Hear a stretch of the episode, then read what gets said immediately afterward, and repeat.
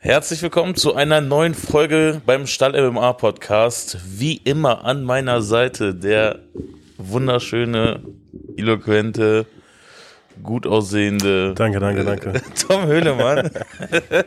ähm, wir haben heute etwas Spannendes mitgebracht und quasi eine Fortsetzung, äh, die wir heute machen. Und zwar, äh, die treuen Fans können sich vielleicht erinnern, wir hatten mal eine Folge gemacht, der perfekte Kämpfer. Da haben wir ähm, uns aus dem internationalen Bereich quasi einen Kämpfer zusammengestellt aus mehreren Kategorien und so mit unseren, wieso Frankenstein, das war doch auch so, oder? Diese Geschichte. Mhm, so sich ja. so einen eigenen Kämpfer gebastelt. Genau. Dasselbe machen wir heute auch, nur dass wir uns diesmal auf Deutschland beschränken. Ähm, und uns quasi den perfekten, den besten deutschen Kämpfer bauen. Ähm, wie immer haben wir jetzt ein paar Kategorien mitgenommen. Wir sind nicht eins zu eins dieselben, ähm, glauben wir. Also viele sind dabei, aber nicht eins zu eins dieselben. Und dann gehen wir jetzt einfach mal durch und starten und bauen uns mal unseren Kämpfer zusammen. Jawohl. Ähm, vielleicht erstmal für dich, also so eine Frage vorweg. Was macht für dich den perfekten Kämpfer aus? Der beste Kämpfer, der perfekte Kämpfer auf, oder der beste, perfekte deutsche Kämpfer. Langes Ding, Alter. Das ist schwierig. Langes Ding. ähm, ist natürlich der, der nie besiegt wird, ganz klar. Vorschlagen. Das heißt, du bist überall der Beste. Nicht nur kämpferisch, also nicht nur alle Ebenen, die wir im Kampf abdecken, sondern auch mental, ähm, alles, was dazugehört. Das, das wäre schon wieder so hier Sprüche mit Tom. So, der beste Kämpfer ist, der mal der Beste ist. Der, der überall gewinnt, fertig. Wenn du überall gewinnst, bist du der Beste. Ja, wie, man, sagt man so schön, dumme Frage, dumme Antwort. Nein, äh, Ja, hast du schon Digga. recht. Aber Also, ist doch richtig, oder? Ja, nein, nein, ist es ja auch. Wenn du, angenommen, ich sag jetzt der beste Kämpfer, aber er verliert im Grappling jedes Ding, dann ist er nicht der beste Kämpfer. dann ist er nicht der beste Kämpfer. Nein, Stimmt. ähm, Aber wichtig, was du gesagt hast, sind jetzt nicht nur rein die kämpferischen Attribute, wie zum Beispiel, ja, okay, der, äh, weiß ich nicht, der hat einen Schwarzgurt und ähm, hat WBO-Weltmeistertitel im Boxen. So das alleine reicht nicht, sondern da gehört ja auch Mentalität dazu. Quasi das Gesamtbild, Gesamtbild Gesamtpaket. Kämpfer wird Auch physische betrachtet. Eigenschaften, das gehen wir alles durch. Genau, genau. So, bevor wir uns hier weiter in Sachen verstricken, also wir werden jetzt auch Bitte nicht, keine Fragen mehr mit. wir werden jetzt auch nicht immer nur eine Lösung geben, sondern wir werden so ein paar Namen diskutieren, wer da so in dieses Spektrum fällt. Ganz am Anfang Fight IQ. Also, Fight IQ bedeutet ja, die richtige Sache quasi im richtigen zum Moment zu machen. So, ne, so das, das Gespür zu haben und einfach intelligent zu kämpfen. Ähm, Wäre jetzt auch spannend zu sehen, wen wir damals hatten. Ich glaube, in der UFC international, ich weiß nicht mehr genau, hatte Volkanowski, glaube ich, ne? Ich glaube auch, ja. Ähm, wen siehst du da in Deutschland so weit vorne? Der erste, der mir tatsächlich direkt eingefallen ist, Nico Samsenice. Ja. Ähm, gibt aber nicht natürlich nicht nur einen, einen deutschen Kämpfer mit krassem Fight IQ. Wir haben echt mehrere. Wahrscheinlich vergessen wir auch die Hälfte und äh, alle, die wir nicht erwähnen, fühlt euch bitte nicht beleidigt.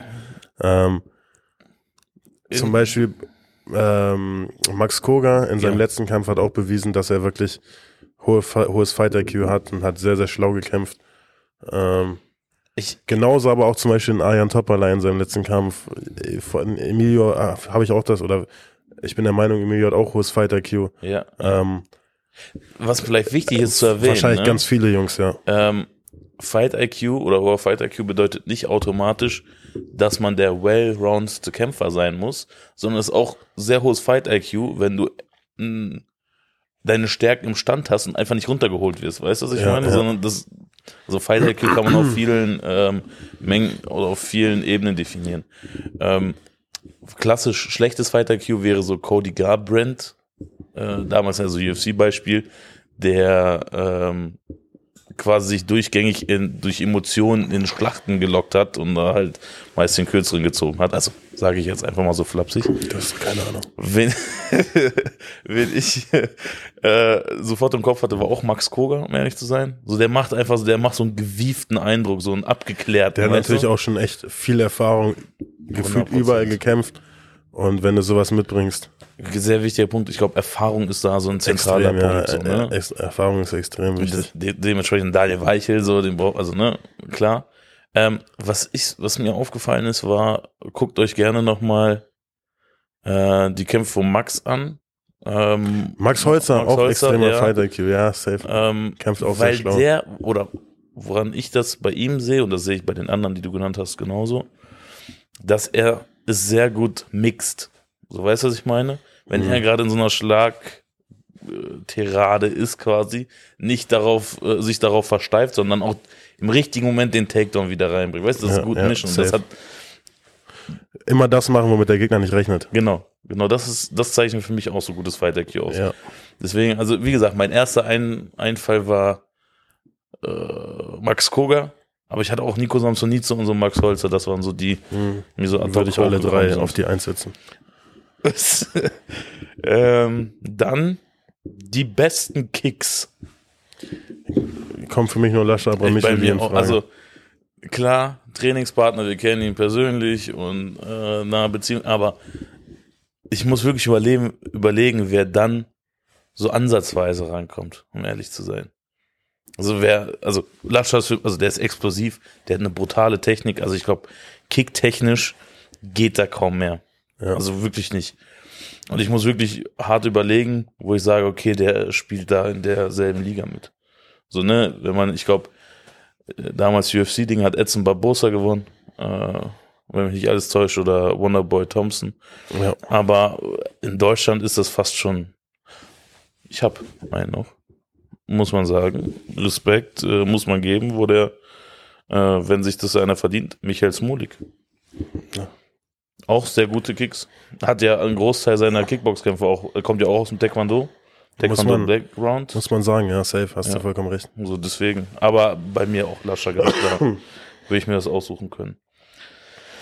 Kommen wir zum, also wir haben das jetzt so untergliedert, auch Boxen, also Hände. Wer hat die schönsten Hände, das schönste Boxen? Für MMA, ganz wichtig.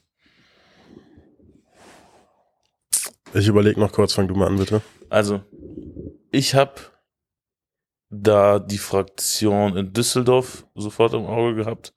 Kerim Engizek, Isam Dulatov. Kerim Engels, gutes Boxen. Ja. Islam Dulatov auch. Äh, ist auch lang, hat ein schönes Gefühl für die Reichweite, also wirklich gut.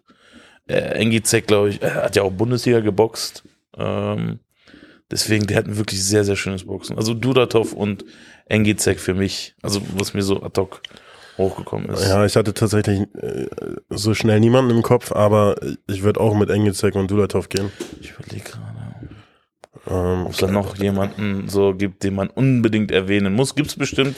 ich muss auch sagen, ich finde das. Boxen von Niklas Stolze nicht schlecht. Oder allgemein Schön. auch sein Kickboxen. Ja, ja, ja. Technisch sauber, ma macht auch Spaß zuzugucken und vor Ja. allem, er erzielt damit gute Wirkungen. Können wir Ähm. vielleicht dann sofort einen Tick weitergehen, weil wir haben Kicks, Boxen. Was mit Kickboxen vielleicht so, ne, auch wenn es quasi aus den Komponenten besteht, aber weil da fällt mir Niklas halt ein, weil ich finde, Niklas kombiniert das schön. Ja. Also, weißt du, was ich meine?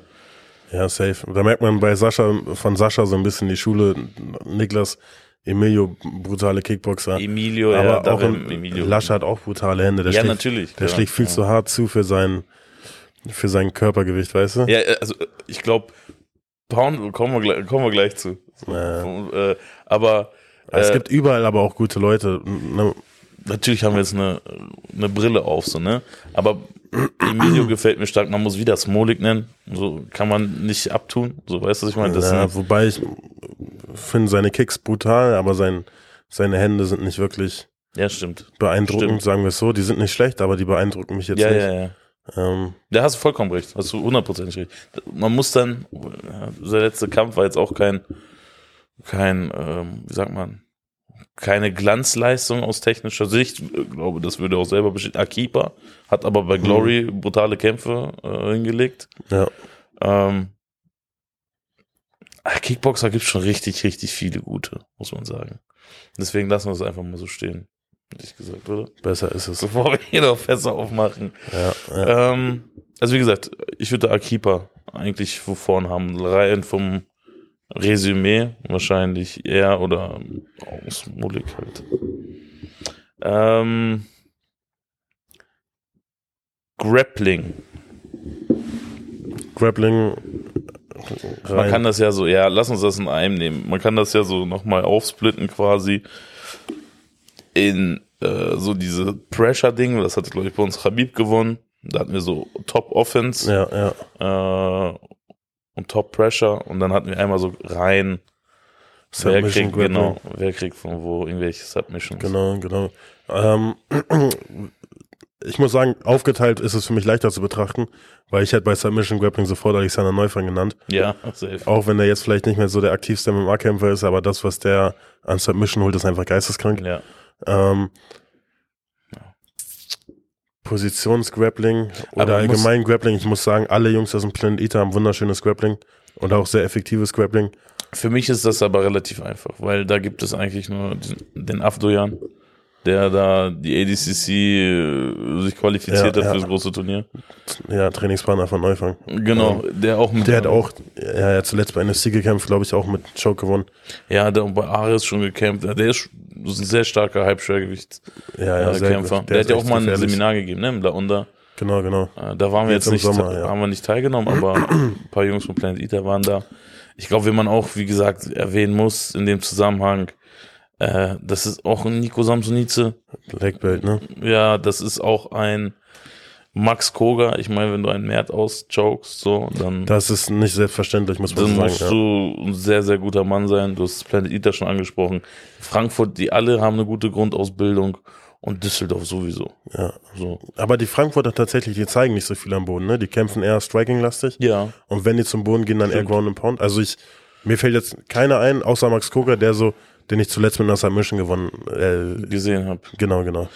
Ja, ja, aber ich finde es, weil, äh, guter Punkt, aber ich finde, du merkst trotzdem, dass es kompakt, also, die wissen überall was, also es sind gut ausgebildete MMA-Kämpfer, weil, komischerweise früher in Eckerlin wurde ja immer so ein Stand reduziert, so, ich finde, also, hast du gerade den Kampf gegen quasi viele Takedowns geholt, Safe, da auch ja, die. Submission geholt, Ja, ja. Ne, was, man denkt, hat das immer nur so als harten, Nee, äh, also es war auch äh, nicht wirklich Kritik, aber Ja. da gibt's Leute, wo ich sehe, die holen öfters eine Submission. Ich bin auch so eine Person oder so ein Kämpfer, ich würde erstmal auf Kontrolle gegen Ground and Pound, bevor ich überhaupt an eine Submission denke. So weißt du, ist halt, ist halt stilabhängig. Genau, genau. Aber äh, ich glaube, da haben wir, also wie gesagt, Avdoyan ist für mich, äh, der Ja. führt gar keinen Weg dran vorbei. Unangefochten Ja, Nummer eins, ja, ja, ja. ganz klar. Gucken wir mal, was wir noch hier haben. Kraft. Und jetzt bin Kraft. ich gespannt, weil da, na klar, wir haben jetzt nicht mit so, äh, mit, noch nicht mit ganz Deutschland irgendwie trainiert, aber schon mit ein paar Leuten. Ja, also ich muss sagen, Kraft kann man natürlich nur einschätzen, wenn man die Leute mal gefühlt hat. Ja, Dementsprechend ist es echt schwierig und wir kennen nicht alle. Ähm, ich glaube, wenn man überlegt, ähm, quasi, wie stark jemand ist aufgrund seiner Physis, ist für mich ganz klar Ayan Topper der stärkste. Haben wir noch gar nicht drüber gequatscht, aber der Typ hat irgendwie so Behindertenkraft. Wir sagen mal Behin ja no Behindertenkraft. front, ja, aber äh, das ist so diese Kraft, wo du denkst, boah, das kann, das kann man sich nicht erklären. Weg, so, wo kommt die Kraft her? Wir Bauernkraft, glaube ich. Und Bauernkraft. Ey, wir haben, wir haben mit, äh, ich habe mit ihm trainiert und zu dem Zeitpunkt hat mir Natale, sein Athletiktrainer, gesagt, ey, bis jetzt hat er noch nie Krafttraining gemacht. Überleg mal, was da noch am Potenzial eigentlich in ihm Ja, schlummert, ja, so, ne? Ayan extrem stark, ähm, Florim genauso, ne? Das hast du mir erzählt. Florim, genau, extrem, auch extrem stark, aber bei Ayan noch mal ein bisschen beeindruckender, weil er halt noch mal 15 Kilo leichter ist Ja, als 10. ja, ja. Ähm, das ist schon echt heftig. Stimmt, ja, ja, Bauernkraft, ja. Ich überlege sonst, Du hast ja davor angesprochen, deswegen ich habe dich darauf vertröstet, Lascher. Der Lascher auf natürlich- jeden also Fall, So, ja. ich, also gerade, ne, der ist halt ein typischer Striker. Was seine Striking Power angeht, das ist halt schon Ja, extrem. Ja. geisteskrank. Wobei, das würde ich, das würde ich bei ihm eher auf Explosivität zurückführen. Ja, ja, absolut. Ne? Ähm, und beim Grappling ist Lascher extrem flink und schnell. Ja. Ayan will ich mehr smashen. So, da merkst du noch ein bisschen mehr Kraft, habe ich das Gefühl, wenn ich die beiden miteinander vergleichen müsste. Was man auch sagen muss, wen man erwähnen muss, und der, der zeichnet sich ja auch dadurch aus, ist Hartif. Hatif, ja. Nein, nein, hundertprozentig Hatif. Und ich hatte Mert jetzt auch im Kopf. Mert ist natürlich Matt auch, ist auch stark, ja. physisch, aber auch, das habe ich schon von vielen gehört, Koga, so. Der soll auch extrem stark sein für sein Gewicht. Und Und der gute Stoff aus Frankfurt. was man halt, was man ähm, sowieso immer berücksichtigen muss, ist, dass wir solche Leute, äh, die man von, also wenn man jetzt von außen drauf guckt, wenn du dir einen Sabah Bolagi anguckst, einen Lom Ali Eskiev, die auch so aus der Ringerschule kommen, äh, also die, ohne dass ich jemals mit denen eine Matte geteilt habe, weiß ich, dass die sehr, sehr physisch stark sind, so, weißt du, die Ja, muss man ja, halt erwähnen. Glaube ich Ja. auch. Genau. Man kann ja auch so ein bisschen, um das jetzt mal so weiter, wenn wir schon Richtung Kraft sind, Explosivität hatten wir hier aufgeschrieben. Äh, da hatten wir Lascher jetzt mit Genau. Lascher auf jeden Fall gibt wahrscheinlich, also an sich muss ja jeder Kämpfer irgendwo ein bisschen explosiv sein, Ja, weil das als Kämpfer halt wichtig ist. Ähm, für mich Lascher ganz klar, ganz vorne. ja, ja. Ich überlege gerade, ob es ist halt auch so, ne? Das merkst du halt auch bei Kicks, so weißt du, wenn du ein guter Kicker Ja, bist, ja. musst du explosiv sein. Und wenn du explosiv bist, bist du meist auch ein guter Kicker. Also dementsprechend, Ja, ja. weißt du, ist es da auch wahrscheinlich Lascher. Äh, aber kommen wir zum Partner von Explosivität, und zwar das ist Ausdauer. Ähm, die sich meistens nicht so gut vertragen. Wen hast du da bei der Zusammenstellung vorne? Ich habe einen.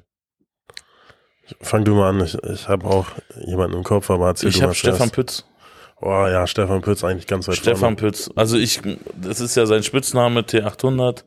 Es ist ähm, ja auch ein Markenzeichen von ihm und gerade in den in der Gewichtsklasse, in der sich befindet im Halbschwergewicht, Schwergewicht, so eine Ausdauer zu haben, ist glaube ich schon äh, besonders, sehr Auf jeden besonders. Fall, auf jeden Fall. Ich habe überlegt, welcher deutsche Kämpfer ist zuletzt fünf Runden gegangen, den ich im Kopf habe.